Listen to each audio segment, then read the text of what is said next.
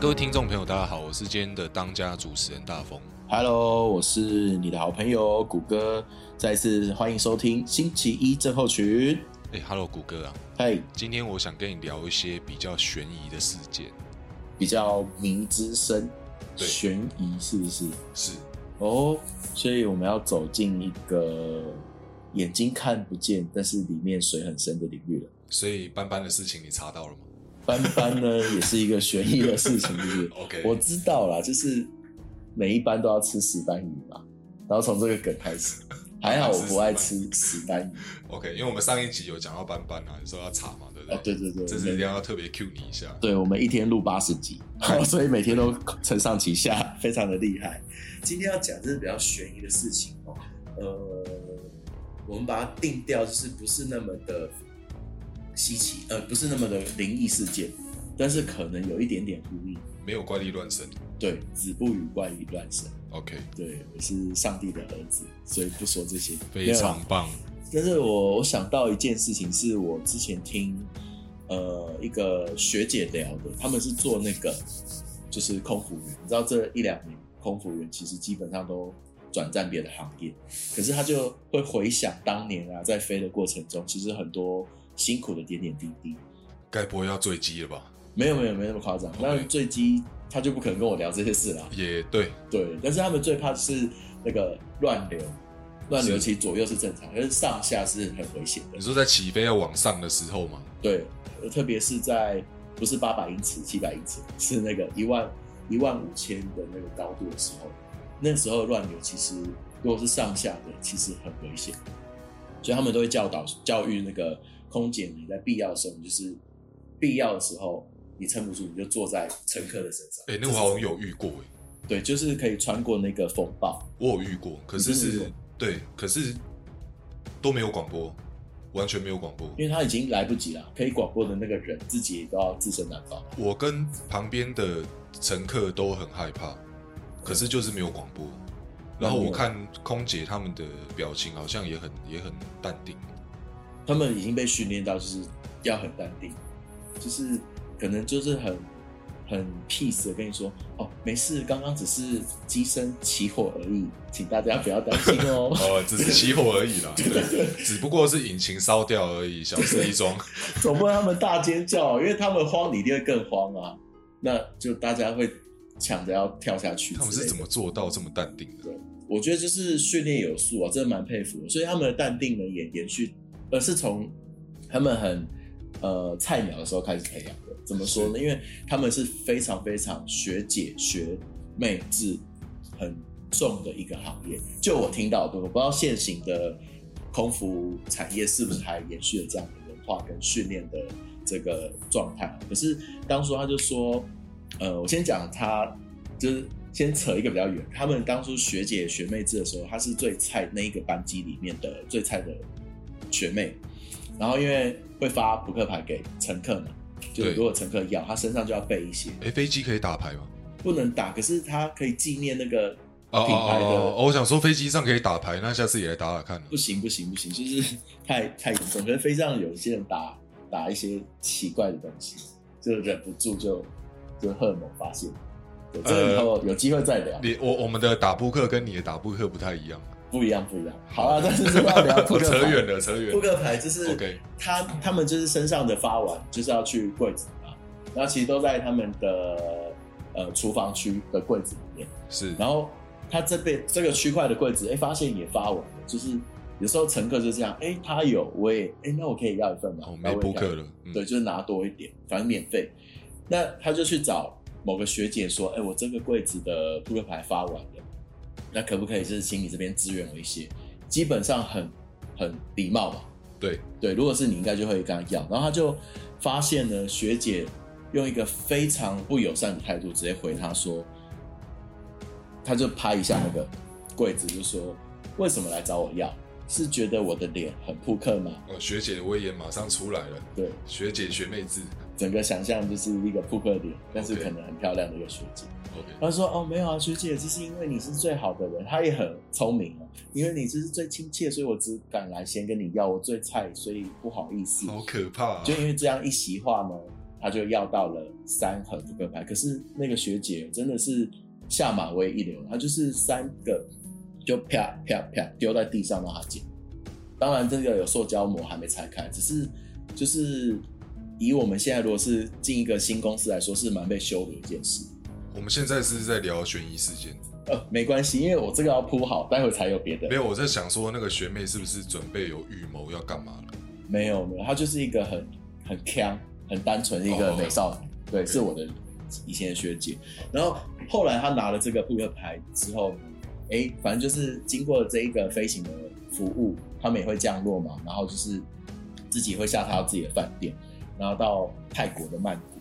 哎，后来发现呢，因为学姐学妹制嘛，大部分的房间都是先给学姐去选，然后选到最后就是学妹就是捡剩下那个，然后他就觉得奇怪，怎么我受宠若惊哎，我选到的是一个最最优质顶级套房的总统套房的房间，里面一定有阴谋啊！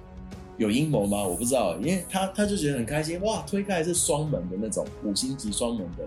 然后里面哇，整个该有的应有尽有，又有按摩浴缸啊，按摩按摩的椅子，然后那个整个落地窗的壁是整间饭店里面最大的一间房间。首先，那个学姐对于学妹是态度非常不友善，对，但是却又把这个最好的房间让给了这个学妹，所以这你不觉得很悬疑吗？那当然，当当下我我的我的这个朋友就是学姐，她就呃。在里面是学妹，反正她就是很开心，她就一直自拍啊，然后开直播跟她的在台湾的好姐妹分享这些。后来呢，回到台湾之后，哎，跟好姐妹有一次聚会当中，才聊着聊着，发现怎么越来越薄。原来那一间总统套房，就是在当地最呃所有飞过的这个空服员都知道，是当地是闹鬼闹得最严重的一间房。所以学姐其实就是很狠，想要把它。就是完全没有人提醒他，没有人提醒这件事，完全没有。然后就让他很开心啊，还帮他按赞，哇，恭喜你跟这些。你说学姐还帮他按赞？对啊，就还跟他互动什么的，就是他要开直播嘛，所以我就觉得，哇塞，真的是心机好重哦，这个学姐，对，就觉得一定是不可能。把他的那个 IG 给我，我那个学姐，等下偷偷给你，我也先不讲哪个航空，反正会发扑克牌嘛，对，然后会飞泰国线，大家自己去搜寻。OK，我让他知道什么叫真正的扑克牌。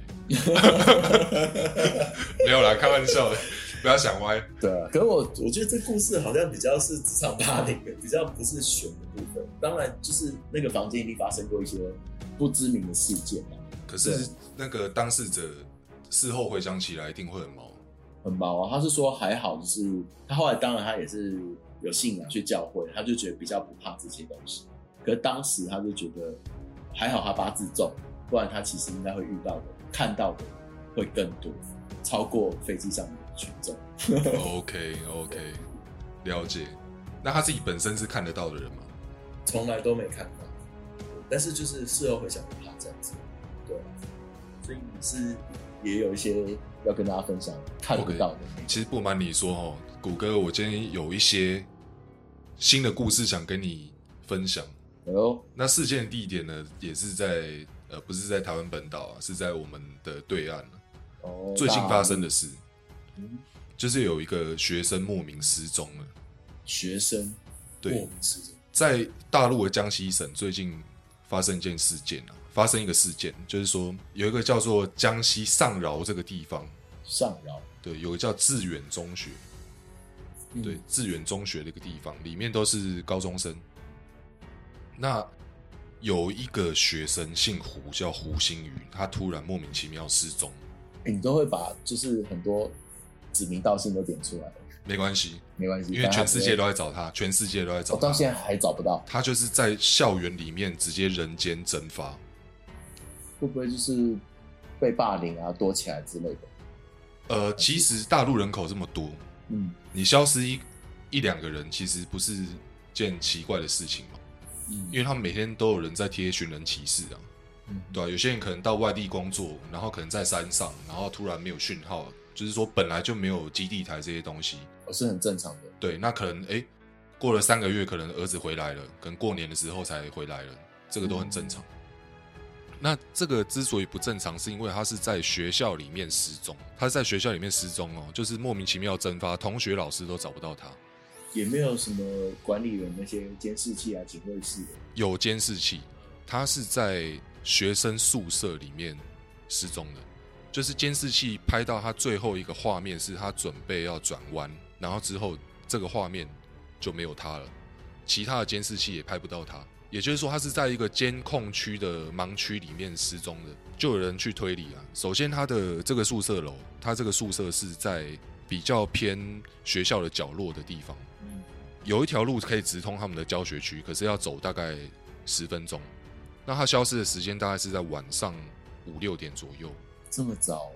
哇塞！对，可是那个时候已经天黑了，呃，天快黑了啦，天快黑，已经傍晚了，而且那个时候是阴天，没有太阳。所以，如果你要看得到路，就是要透过学校的一些路灯，你才能看到路，看得到。哎，比如说有人走过来，你看清楚他的脸。对对。那从宿舍到教学区，要参加晚晚自习的这条路的旁边有一个小路可以上小山坡，然后里面有个树林，它就是有点像是就是啊，老师可能上班累了，哦，就是。可以到这个树林里面，里面有十桌十椅啊，然后聊天。可是在这个时间是没有人，天快黑是没有人会去这个地方休息聊天的。对，那他有没有可能就是从宿舍，然后一直到教学区这这一段路监控盲区，他进入到这个树林里面失踪？有这个可能？对，找得到人吗？或是尸体之类的？找不到人。完全找不到。那树林听起来不大吧？树林很大，他那个学校校区非常之大。他如果从呃教学区一直要到呃，应该说宿舍跟教学区这一段路，他是没有监视器的。也就是说，他在这一段路上失踪。如果说他是在路上遇害的话，那肯定找得到尸体嘛，对不对？对啊。那他就有可能进入到树林里面，然后被人家杀害，就是奸杀之类的。他是男生哦哦哦，名字以为是女生。没有没有没有，他是男生。但是说到这个胡星宇，他是男生嘛，对不对？这间学校至少有三个以上的人失踪，莫名其妙失踪，或者是自杀跳楼，也都是在那个盲区嘛发生的。呃，都是呃，应该这样讲。他是在今，呃，他是在上个月，也就是十一月的时候消失的。那在今年的七月，又有一个女生跳楼，无故跳楼。嗯，那为什么会跳楼？她本身其实都还蛮开朗的。那为什么会突然想要自杀？那有人说是有有人故意要让她自，就是从楼上跳下去。也就是说，这件事情是他杀。这个是在七月发生的。也就是说，七月有一个女生跳楼。然后十一月的时候，胡星宇失踪，那这件事情就让人很匪夷所思啊！为什么会有人动不动就有人死掉这样，或是失踪？对啊，现代版的返校。对，去年还有一个女老师在这间学校也莫名失踪。你这样不敢有人在读这间了？到现在这三名案子都查不出后续了。跳楼的那一位是他的母亲，因为他们是父母离婚嘛。他的母亲有出来讲说，那个时候学校考试，他忘记了，对他忘记了，他带手机进考场被抓到，然后他觉得很羞愧跳楼，这个是他妈妈的说法。可是他爸爸呢的讲法是说，他应该是有在学校被怎么样，也是羞愧，然后就跳楼了。就被欺负或是霸凌之类的。呃，有其他的同学匿名说他被男老师怎么了？哦，那那个男老师是他们学校的副校长。哇，所以会不会另外两个案子跟副校长也有关系？我很会往这一块想。对，呃，他是最大的嫌疑人，可是没有证据证明说是这个男老师做的，就是动不了这个，有可能。但是也有一种说法，说胡星宇知道这件事情的内幕，所以被灭口，被这个化学老师灭口。所以现在整个大陆的网络都在通气这个，也不是通气，就是在攻击这个男老师、副校长兼化学老师。对，而且会消失哦，搞不好他用一消三言，王水把他灭死？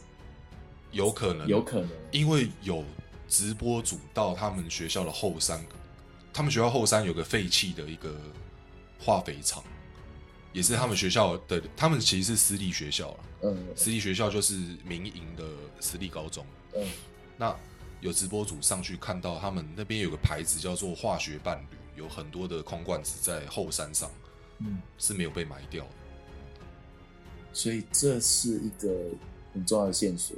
对，如果是因为教学用途，然后去用到这个化学伴侣的话，都要处理掉。对，都要处理掉，而不是把空罐子丢在山上，而且数量如此之大。天哪！那胡星宇到现在还没有找到。国哥，我想问你，如果你要让一个人消失，然后你现在的环境是在一间学校，有宿舍、有教学区、有树林，你会怎么做？如果你是凶手的话？你问我这么善良，我刚刚听着听着，我都就是胃酸都逆流。我刚刚想到，现在现在唯一想到就是，我是化学老师的话，我就是用化学的方式把它烟消云散，就是想办法让，就是用化学的方式让它消失。对啊，就是可能比如说王水，就把它弄死啊，弄到不见，湮灭证据，因为不会有任何指纹的痕迹啊。它那个小树林里面还有两个小池塘，池塘。对，都被抽干了，但是还是找不到尸体。那可能埋在土里啊，山那么大，有没有可能在化粪池？化粪池要挖出来也是有可能。其实池塘不管池塘也好，化粪池也好，嗯，如果说这个凶手他作案，他是把它肢解，或是用融化的方式去想办法把它排到池塘或是化粪池里面，还是找不到，是不是？对，因为他们。呃，其实是有这个技术可以去做排查、去化验，说有没有人体组织的成分，然后有没有 DNA。对，结果呢，在池塘里面完全找不到。那化粪池？化粪池也找不到胡星宇的的 DNA，对，找不到他的人体组织，可是找到了另外一个人的人体组织。老师的？呃，只知道是一位女性，可是不知道是谁。好悬的，未完待续。对，这个故事现在还在。还在进行，还在查当中。没错，没错。其实查到最后，我看警察也有一点消极。一定的，因为他就是失踪人口了。你再怎么去推理？嗯，在台湾都很多都是，也不是说吃案，就是不了了之啊，就是真的查不完。有些都是二十年前的案子，可能近几年才破获。因为胡星宇他已经失踪了快六十天了。基本上超过三十天还了无音讯的话，基本上是凶多吉少。嗯，机会很渺茫。没错。我们可能今天要请大家帮忙留意看看，有没有什么可能的线索。对，大家来推理看看。对，大家一起动动脑筋，成为柯南。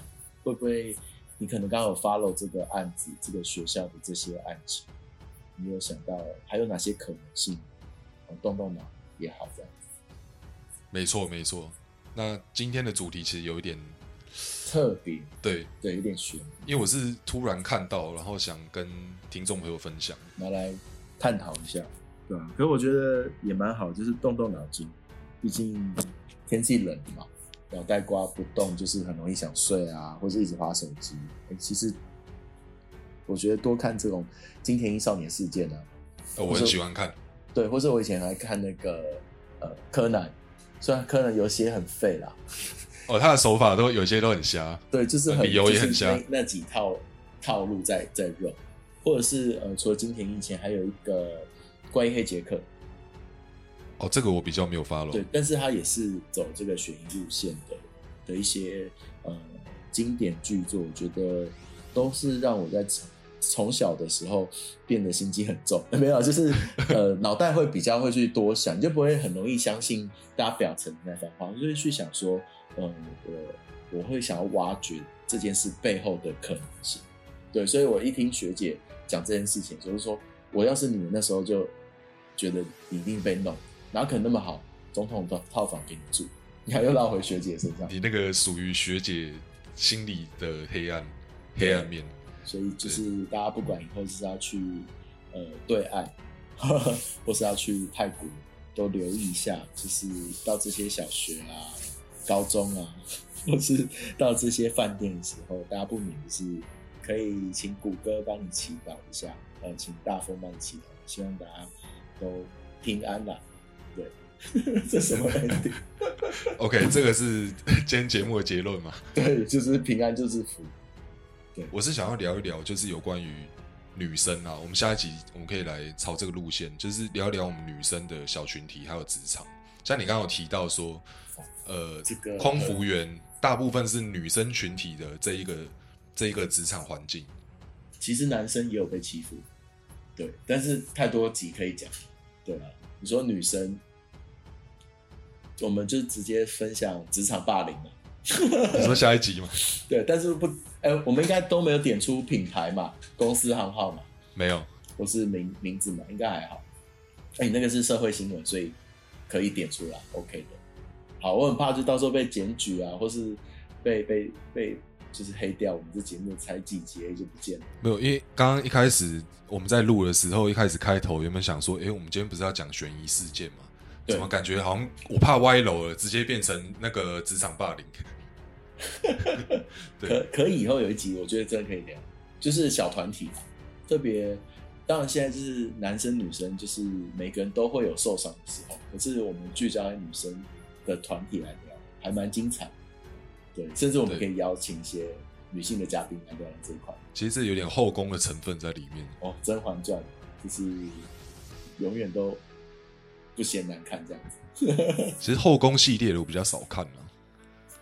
女生的女生之间的勾心斗角，这个其实我大我跟我是钢，身为一位钢铁直男，比较少去 follow 这方面。我就是比较就是文组的，然后又读艺术大学，然后以前就会觉得哇，听女生讲八卦是很好玩一件事，然后都会觉得哪一天我想要看他们扯头发，然后拉对方衣服啊，然后就打起来打起来，你会这样想，就觉得很期待。你会替他们变态？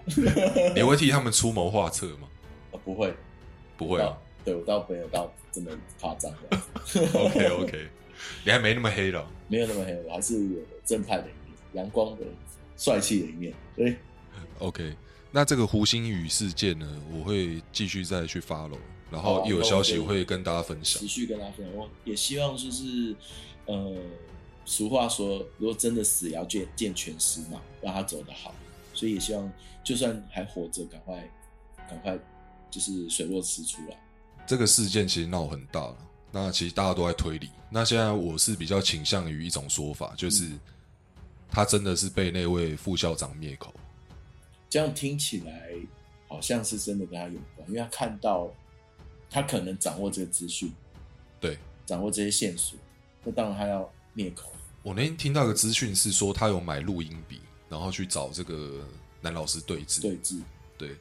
然后可能就是有一些目击证人，但是不知道他是为了蹭流流量，他是假目击证人还是真目击证人，不知道。那现在那个大陆那边的警察也是在查这件事情，就是说有看到这个男老师，直接拿东西不小心误伤了他。对，那这个有一些消息不知道是真是假，我不敢在节目上讲。就等到有哎查出一些眉目的时候，我们到时候再跟我们的听众朋友公布。对，就是有多少资讯说多少话。对你的不要太过的臆测跟只可意会不可言传。对对对。OK。所以其实我也有想到以前有一部电影，就是一个国片，它就是把台湾的台南一个启聪学校很真实的案件，但是它不是灭口这事，但是就是。把很多性侵害的案子都舍掉，然后都是掌握在校长这边的资讯。他为了要保一个老师，这部片叫《无声》，我想说有些听众朋友一定看过。但那时候听完，其实心有戚戚焉。就是如果这个案子真的是所谓的化学老师 （A.K.A. 副校长）所为，那其实这件事情真的被举报开来、被查开，是对于整个。教育啊，或是这些青年的，呃，他们的生存权利是很重要一件事情。对。对，因为他在那种环境，他没办法去抵抗，因为对他们很就是只能被压在整个体制跟权威之下，而且他们住校，对啊，手机没收。我我刚刚说的那个电影改编真实案件的，也是住也是住校的，对，然后就当然就是被害人最后成为加害人，那就一个一个。你刚刚讲那个电影是不是韩国的？韩国也有，然后台湾也有。OK，那个那个校长是不是会就是趴在那个厕所去看？呃，是是这一部吗？我忘了韩国的是不是好像有这个情节，好像有类似的情节，因为记忆有点模糊。但是就是台湾的是，呃，反正校长是杨贵妹演的，那他意思就是说这个案子就到我这边，我来处理这个意思。OK。然后韩国的场景是也是有学生目睹这个状态，但是跑去跟老师还是校长对峙，然后就整个他就后面就没办法好好上学，对啊。好，反正就是。反正很多悬疑的事情呢，值得我们去探讨，也是唤醒大家对正义的一番关注啊。那如果说听众朋友有什么问题想要问，或是你想要推理，那欢迎你在我们的留言板下方留言。对，把你的想法呢，再直接私讯或是分享给我们哦。好，OK，那今天我们节目就到这了。好，星期一正后群，我们下一次再见，拜拜。